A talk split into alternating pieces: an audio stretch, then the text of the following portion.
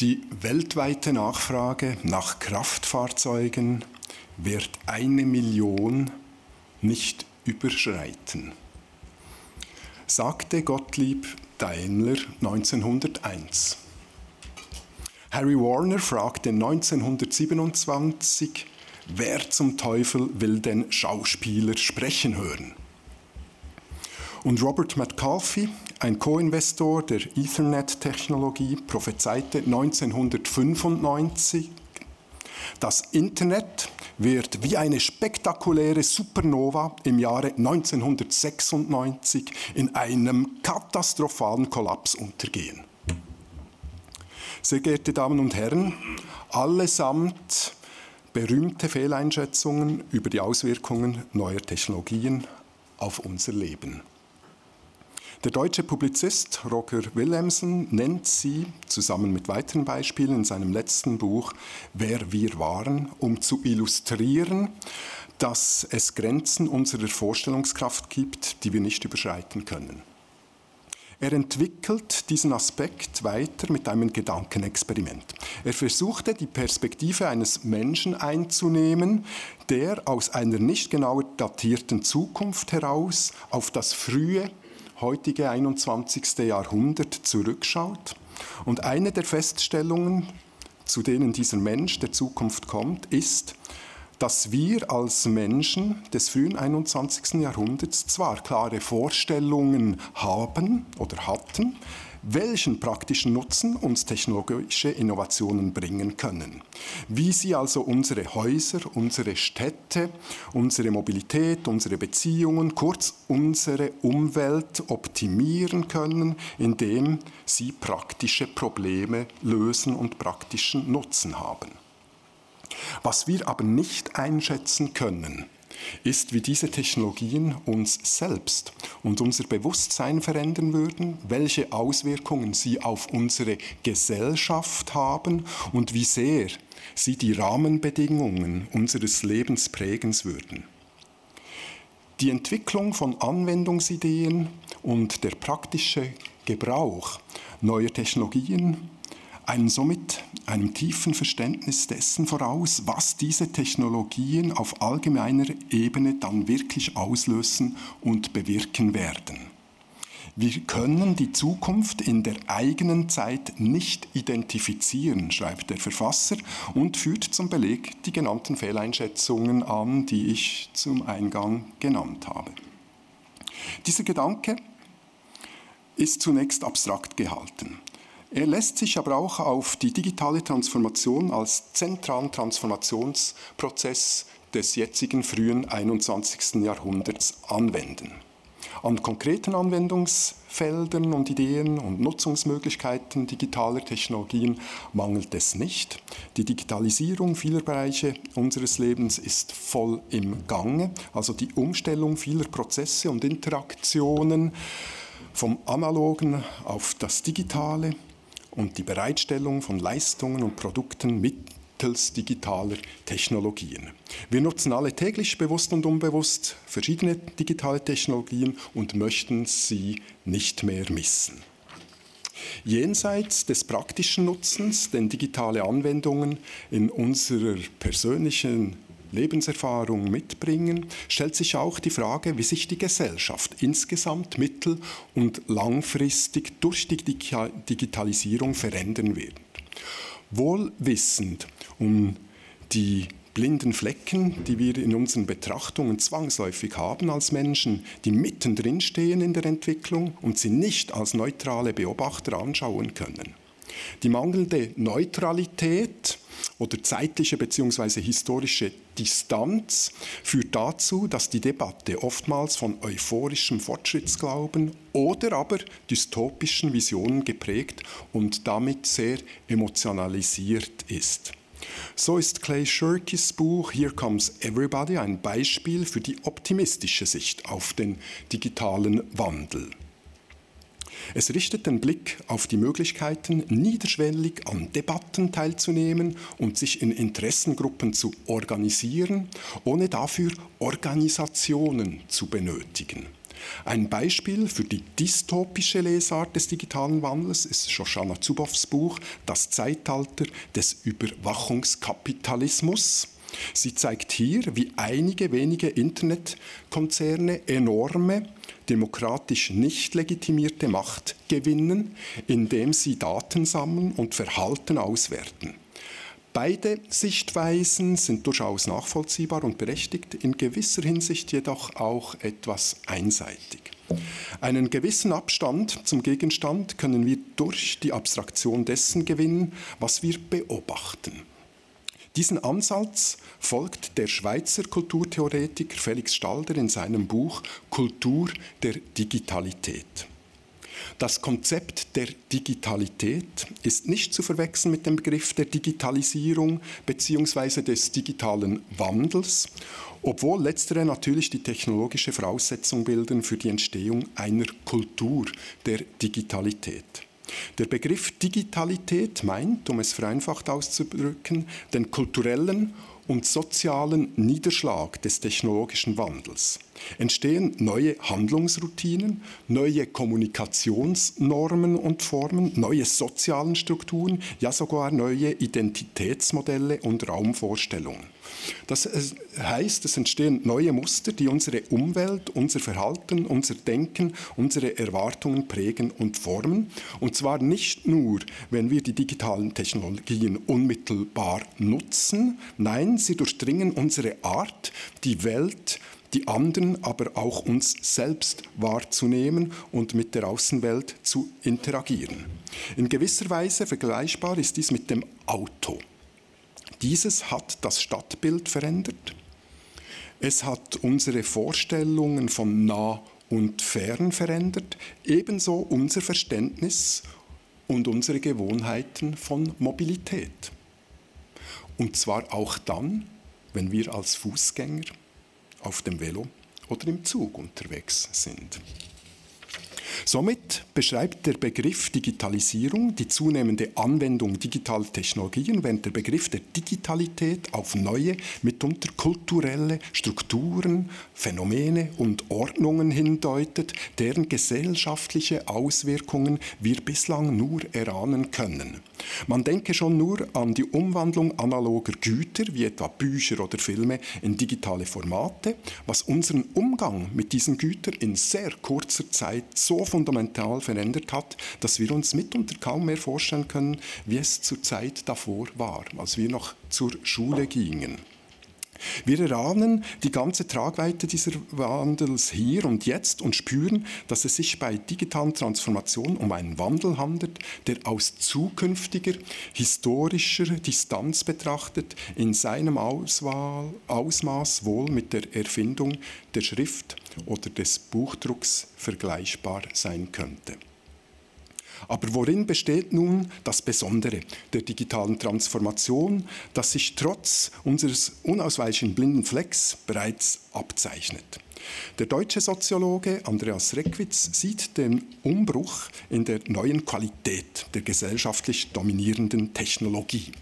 Während industrielle Technik eingesetzt wurde zur Rationalisierung, Standardisierung und Effizienzsteigerung von Arbeits- und Wertschöpfungsprozessen, zielt die digitale Technologie auf die Herstellung, Distribution und Rezeption von Kulturformaten. Von Formaten, die ästhetische, gestalterische, erzählerische Qualitäten haben und entsprechend emotionalisieren, anregen, erregen oder aufregen.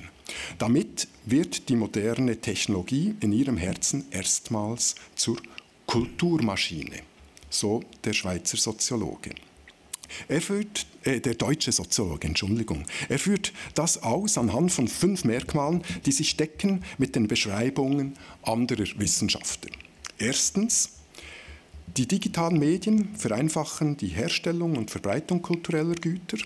Unsere Smartphones integrieren beispielsweise verschiedene Produktionsmittel wie Kamera, Mikrofon, Tastatur bzw. Touchpad. Gleichzeitig dienen sie als Distributionsmittel der erstellten Inhalte sowie als Rezeptionsgerät, um Inhalte anderer zu empfangen und zu konsumieren. Diese niederschwelligen und kostengünstigen Möglichkeiten, selbst Inhalte zu produzieren und zu verbreiten, bieten analoge Medien selbstredend nicht. Die niedrigen Transaktionskosten führen dazu, dass sich das Prinzip Publish, then Filter durchsetzt. Also alles erst einmal veröffentlichen, weil Speicherplatz heute zurzeit keinen limitierenden Faktor mehr darstellt. Das resultiert in einem explosionsartig steigenden Angebot an Kulturformaten und Inhalten, das global jederzeit verfügbar ist. Demgegenüber steht aber die begrenzte Aufmerksamkeit des Menschen auf der Nachfrageseite, die somit hart umkämpft werden muss. Zweitens, dadurch, dass viel mehr Akteure als Kulturproduzenten auftreten können, verliert die scharfe Trennung zwischen Produzenten und Publikum an Bedeutung. Bereits vor der Digitalisierung als Massenphänomen in den frühen 1980er Jahren prägte Alwin Töffler den Begriff des Prosumenten dafür. Prosument ist ein Kofferwort äh, aus Produzent und Konsument, welches die Verschmelzung dieser beiden Rollen beschreibt. Mit diesem Phänomen wird aus dem ehemaligen Distributionsprinzip One to Many, das sowohl für die Hochkultur wie auch für die Massenkultur kennzeichnend war, das Prinzip Many to Many. Drittens. Mit diesem Prinzip geht zudem etwas einher, was Reckwitz die Enthierarchisierung der Kulturformate nennt. Der Schnappschuss aus dem Urlaub wie der Filmklassiker sind im digitalen Raum nur einen Klick voneinander entfernt und konkurrieren um die vorgenannte Aufmerksamkeit, die nur entweder oder vergeben werden kann. In dieser Hinsicht sind Inhalte, so unterschiedlich sie in ihrer künstlerischen oder kreativen Qualität sein mögen, auf derselben Ebene angesiedelt. Sie sind parallel zur Disposition, hier und jetzt. Kulturelle Bedeutungsansprüche werden damit jenseits der etablierten Pfade und unserer Erfahrungen und der etablierten Diskurse des Kultursektors verhandelt. Diese Entwicklung betrifft das Selbstverständnis und die Rolle vieler traditioneller Kultureinrichtungen heute, die bislang die Deutungshoheit über das Kulturerbe Erbe und unsere Vorstellung von kreativer Qualität geprägt haben. Viertens. Ebenfalls charakteristisch ist die Verzeitlichung der Kulturformate. Digitale Formate sind einerseits fluid und aktualisierbar, andererseits permanent verfügbar. Sie ereignen sich in Gleichzeitigkeit und sind auf das Hier und Jetzt fokussiert. Der Kampf um Aufmerksamkeit führt zu einem permanenten Strom äh, des Neuen, durch den das Vorherige unmittelbar verdrängt wird. Reckwitz spricht von der momentanisierten Kultur. Alles hier und jetzt. Das Gedächtnis verkürzt sich. Das letzte Merkmal, das Reckwitz nennt, ist die Rekombination. Der digitale Raum bietet quasi eine Materialsammlung kultureller Inhalte und Bezugspunkte, die sehr leicht neu kombiniert, verändert und neu kontextualisiert werden können. Dies geschieht durch Praktiken wie beispielsweise das Teilen, das Verlinken oder die Verschlagwortung, also das Vergeben von Hashtags in Formen von Memes, Mashups, Challenges und so weiter. Die technologischen und juristischen Fragen, die damit einhergehen, bilden dann freilich ein anderes Thema. All diese fünf Merkmale erlauben es uns, die Veränderungsprozesse, denen die Kultur im Zuge der Digitalisierung unterworfen ist, und sie neu gestalten, zumindest im Ansatz zu begreifen und etwas einzuordnen. Diese Rahmenbedingungen ergeben eben eine neue Kultur der Digitalität als neues Paradigma unserer Gesellschaft. Für die Kultureinrichtungen ergeben sich daraus eine doppelte Herausforderung. Zum einen müssen sie die Digitalisierung ihrer eigenen Organisationen, die Prozesse und Abläufe meistern. Sie müssen ihre eigenen Angebote auf die neuen Gegebenheiten anpassen und ihre Rolle sowie ihr Selbstbild und Selbstverständnis neu definieren. Die Corona-Lockdowns, in denen Zuge die Kultureinrichtungen schließen mussten, haben einerseits gezeigt, wie viel Kreativität und Lust am Experiment und auch mit welchen erstaunlichen Ergebnissen diese Herausforderung der Digitalisierung wahrgenommen wurde. Denken Sie nur schon an die Filmfestivals, die sich oft bemerkenswert rasch und mit einem beeindruckenden Innovationsgeist an die neue Situation angepasst haben. So etwas das Dokumentarfilmfestival Vision du Réel in Nyon, das anfangs 2020 innerhalb weniger Wochen es geschafft hat, die geplante Ausgabe komplett umzustellen und eine vollständig digitale Ausgabe anzubieten. Dieser Tour de Force hat sogar über unsere Landesgrenzen hinaus für Beachtung gesorgt.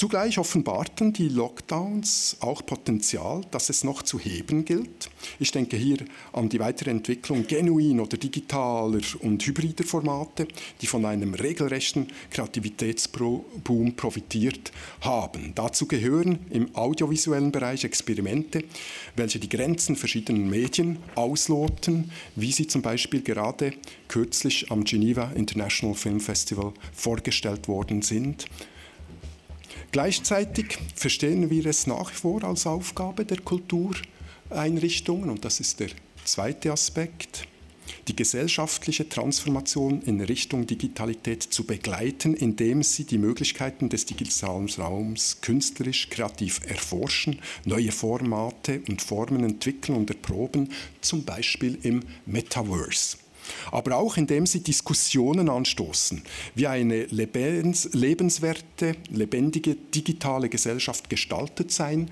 soll und die laufenden Entwicklungen kritisieren und hinterfragen.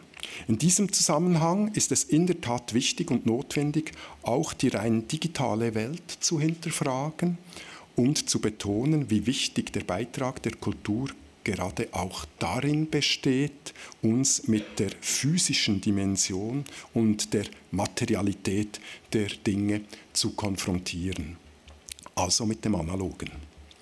Die Kulturakteure im weitesten Sinne, also die Kulturschaffenden, aber auch die Kulturinstitutionen sowie öffentliche und private Stellen, die Kultur unterstützen, sind sowohl als Gestalter ihrer eigenen digitalen Transformation als auch als Impulsgeber der digitalen Transformation der Gesellschaft gefragt und gefordert.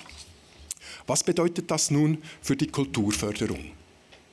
Für die Kulturförderung ergeben sich aus diesen Überlegungen zwei große Aufgabenbereiche.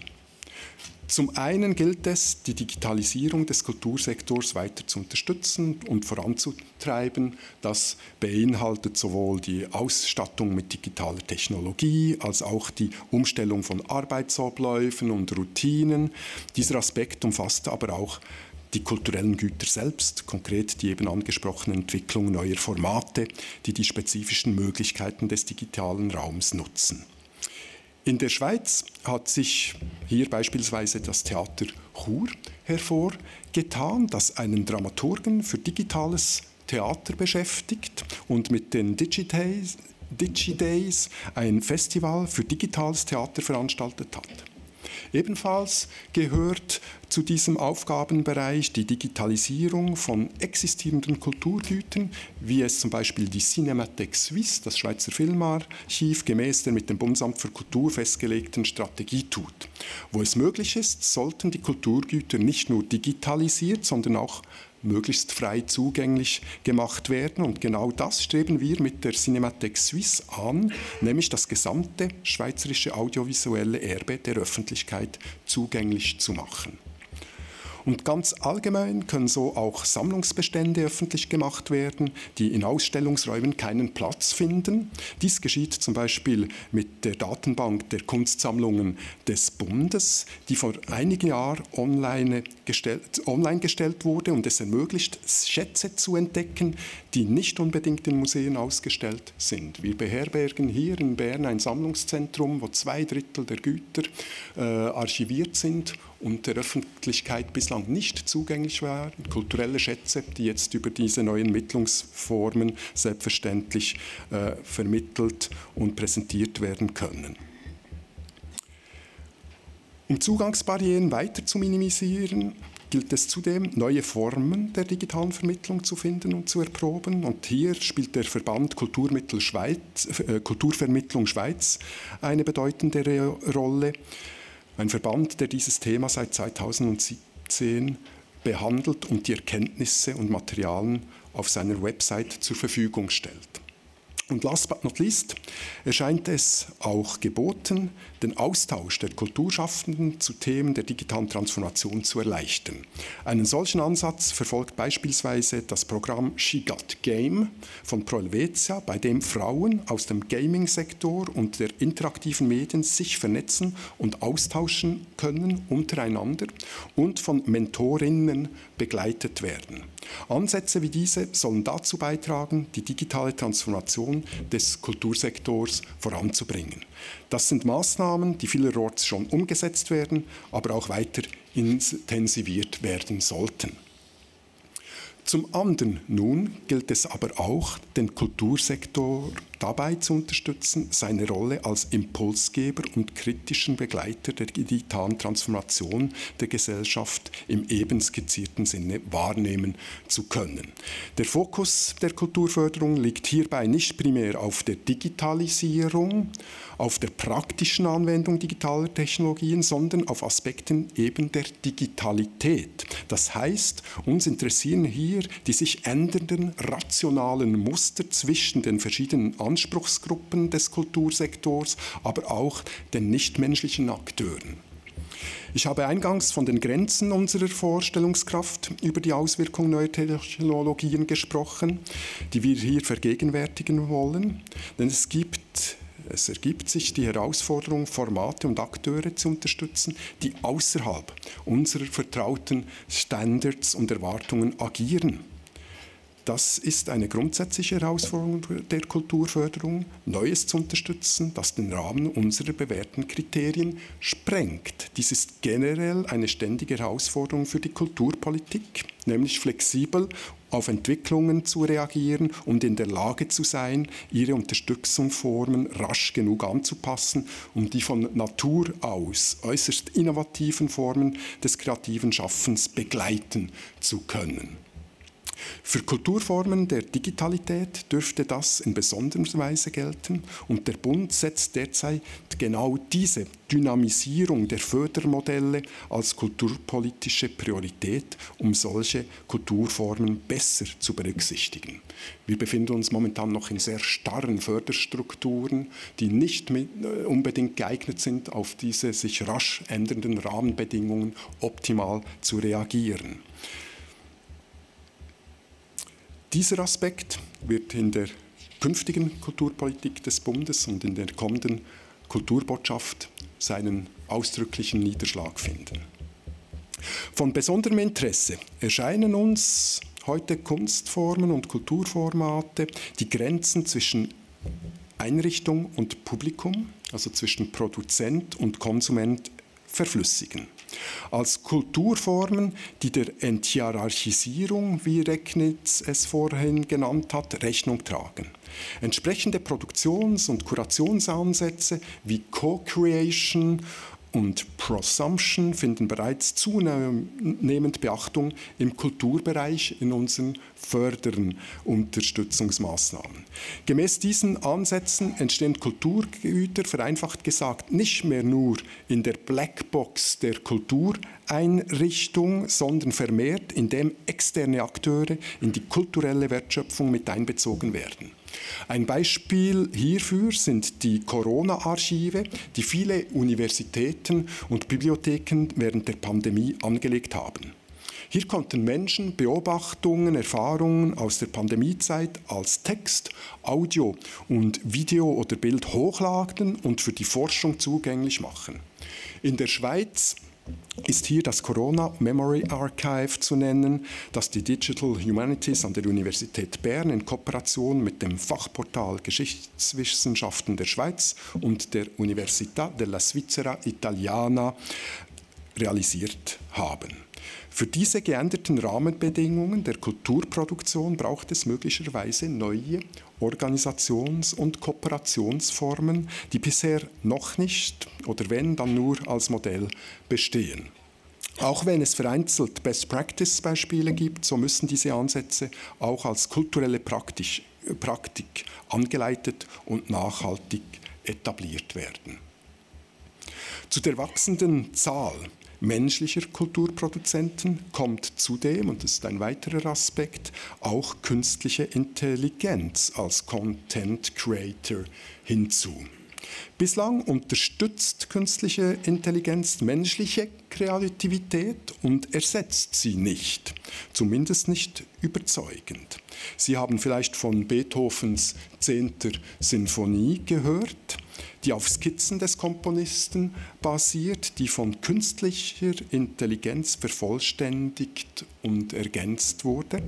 Das Ergebnis, Sie finden es auf Internet, klingt eher nach einem mittelbegabten Beethoven-Schüler als nach Beethoven selber. Und das Resultat erreicht bei weitem nicht das Niveau der anderen Beethoven-Sinfonien. Dennoch wir können nicht davon ausgehen, dass das so bleibt, wie uns die eingangs erwähnten Fehleinschätzungen lehren sollte. Und einmal mehr stellt sich hier die Frage nach dem Wert und vor allem dem zukünftigen Wert kreativer Arbeit. Des Weiteren können wir davon ausgehen, dass angesichts der globalen Allgegenwärtigkeit von digitalen Kulturangeboten die international ausgerichtete Kulturpolitik sowie die Kooperation mit anderen Politikfeldern an Bedeutung gewinnen wird. Gerade problematische Entwicklungen der Digitalisierung können oftmals nicht durch transdisziplinäre und internationale Kooperation alleine gelöst werden. Stichworte sind beispielsweise der von Shoshana Zuboff geprägte Ausdruck des Überwachungskapitalismus, die Normalisierung des postdemokratischen, wie Felix Stalder das Problem der Digitalität benennt, oder der digitale Kolonialismus, der unter anderem von Michael Quett und Renata Pinto kritisiert wird. Die Perspektiven sind unterschiedlich, haben aber einen gemeinsamen Nenner. Sie kritisieren die undurchsichtige Machtkonzentration im digitalen Raum auf wenige Konzerne oder Akteure, die nicht demokratisch legitimiert und auch kaum noch kontrollierbar sind. Dieses Problem muss die Kulturpolitik nicht alleine lösen. Hier sind auch Wirtschafts- und Gesellschaftspolitik gefragt, aber eine entsprechende Zusammenarbeit sollte im Sinne der Kulturschaffenden organisiert werden, wenn die Auswirkungen sind auf die Kreativschaffenden immens. Denn es kann nicht unser Interesse sein, dass die Vielfalt der kulturellen Ausdrucksformen der Logik der Algorithmen preisgegeben wird. Eine große Herausforderung ist dabei, dass über die Geschwindigkeit, mit der neue Services und technologische Entwicklungen die Märkte erobern, Tatsachen geschaffen werden. Konsens über den resultierenden politischen Handlungsbedarf dagegen kann nicht in der gleichen Geschwindigkeit hergestellt werden. Als Alternative zu den Services in den Händen der bekannten Großkonzerne schlägt Stalder Commons vor. Commons sind Ressourcen oder Produkte, die von Mitgliedern einer Gesellschaft in Selbstorganisation bereitgestellt und verwaltet werden und von allen genutzt werden können. Es ist die digitale Entsprechung zur Allmend. Anders als bei den Konzernen entstehen die Nutzungsbedingungen bottom-up und werden von denjenigen entschieden, die betroffen sind. Auf diese Weise ist ein transparenter, ethisch unbedenklicher Umgang mit digitalen Ressourcen möglich. Informationsasymmetrien werden so vermieden oder reduziert, denn Commons sind nicht auf den Erwerb instrumentärer Macht, wie Zuboff es nennt, ausgerichtet, sondern am Interesse der Gemeinschaft, die sie nutzt. Die Kulturförderung sollte die möglichen Folgeeffekte der digitalen Transformation im Hinterkopf haben. So wie die Erfindung des Autos das Stadtbild stark verändert hat, so verändert sich auch unser Zusammenleben, auch durch die digitale Transformation. Der Onlinehandel boomt, das Arbeiten wird durch Homeoffice und mobile Arbeit flexibler mit entsprechenden Änderungen im Einkaufs- und Mobilitätsverhalten der Menschen und Beziehungen werden online geknüpft.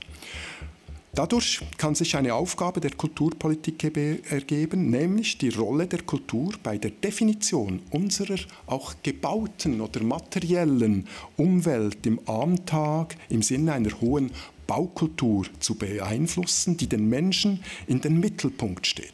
Kultur spielt eine wichtige Rolle bei der Umnutzung leerstehender Hüllen, Fabriken oder Industriehallen, zumindest in der jüngeren Vergangenheit. Aber Kultur sollte sich heute nicht nur darauf beschränken, eine neue Nutzung für stillgelegte Fabriken zu finden, sondern wirklich die Entscheidung darüber zu prägen, wie unsere Räume und Städte gestaltet werden sollen. In einer Zeit der Entmaterialisierung der menschlichen Beziehungen ist die physische Beziehung zu unserer Umwelt und nicht nur zu den Mitmenschen vielleicht wichtiger denn je und die kulturelle und nicht nur zweckorientierte Herangehensweise, die mit hier einhergeht, haben wir für die Gesellschaft von morgen mitzuentwickeln und entsprechend haben wir hier eine Verantwortung.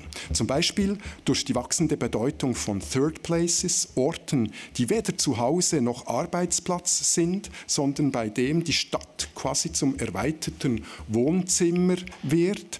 Es passt zu den Merkmalen der Digitalität, wenn auch die Kultur aus den etablierten Institutionen herauskommt, herauskommt und ihre Rolle in diesen Third Places findet oder sich kulturelle Institutionen selber zu solchen dritten Orten wandeln.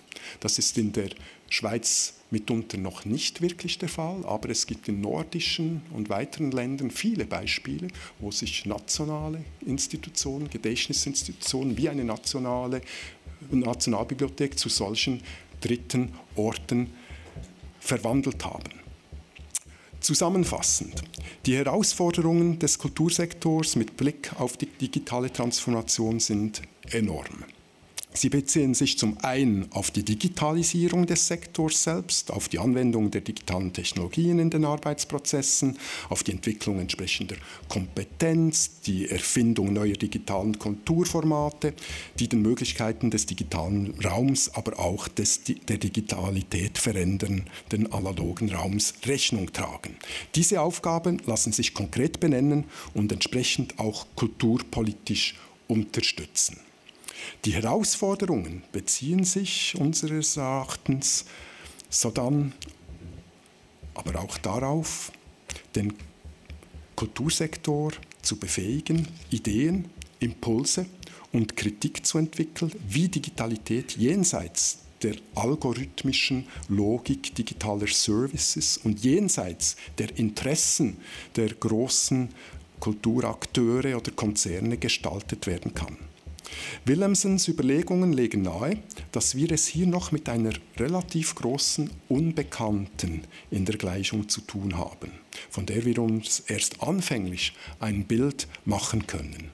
Die Kulturpolitik ebenso wie der Kultursektor selbst sollten Energie und Ehrgeiz darauf richten, Vorschläge zu entwickeln, Entwicklungen zu kritisieren, damit Dinge, die uns wichtig sind, auch in der Zukunft erhalten bleiben.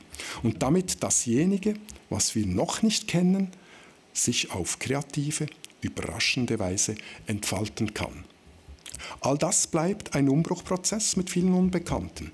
Es ist zugleich ein Prozess, in dem die Kultur eine gestaltende Rolle einnehmen kann, wenn sie sich auf Digitalität und Digitalisierung einlässt und die Herausforderung akzeptiert, die Kultur äh, und die Herausforderung akzeptiert. Die Kultur kann dann die Vielfalt ihrer Ausdrucksformen enorm erweitern und als Kulturmaschine neue Bedeutungs-, Begegnungs- und Fantasieräume erschließen. Solche, die wir heute noch nicht kennen, aber die wir im positiven Sinne gespannt sein können. Meine Damen und Herren, TH Swiss hat genau zum richtigen Zeitpunkt eine Konferenz organisiert, die wichtig ist und die Thematik mit einem sehr breiten, auch internationalen Blickwinkel beleuchtet. Wir im Bundesamt für Kultur begrüßen das sehr. Angesichts des breiten Feldes an Fragen, die es zu stellen gilt und der anstehenden Arbeiten, geht es so oft in der Schweiz zunächst darum, eine Bestandesaufnahme dessen zu machen, was getan wird. Das sind tatsächlich äh, Aktivitäten, die im Gange sind. Jeder Kanton, jede Stadt und jede Institution hat nämlich in den letzten Jahren spannende Projekte und Initiativen entwickelt, die anderswo zum Teil nicht bekannt sind. Diese Übersicht sollte eine solide Grundlage bilden, um zu ermitteln, welche Synergien entwickelt werden müssen, damit die durchaus vorhandenen aber auch auf nationaler Ebene noch nicht oder zu sehr verstreuten Dynamiken äh, begleitet werden können und auch mitgetragen und auch mitgestaltet werden können durch die öffentliche Hand. Der Staat hat in dieser Zeit des Wandels eine Rolle zu spielen und eine Verantwortung zu tragen. Die Verantwortung zur Sicherung, der Bewahrung, der Vermittlung des Kulturerbes in Gedächtnisinstitutionen wie etwa Museen oder in der Nationalbibliothek. Der Staat trägt aber auch eine Verantwortung, wenn es darum geht, es den Menschen zu ermöglichen, sich in dieser Kultur der Digitalität zurechtzufinden und an ihr teilzunehmen. Zentral ist hier die Bildungsaufgabe des Staates, insbesondere im Hinblick auf die Entwicklung und Pflege der Medienkompetenz. Wir sind mitten in einem gewaltigen Paradigmenwechsel im rasanten Übergang zu einer Kultur der Digitalität und wir alle sind gefordert, diesen Übergang verantwortungsbewusst zu vollziehen und mitzutragen. Der Staat muss hier auf allen Ebenen seinen Beitrag leisten bei der Begleitung dieser Transformation, die eben nicht nur eine technologische ist, sondern unser ganzes Verständnis der neuen Welt formt und prägt. Ich danke Ihnen sehr für Ihre Aufmerksamkeit.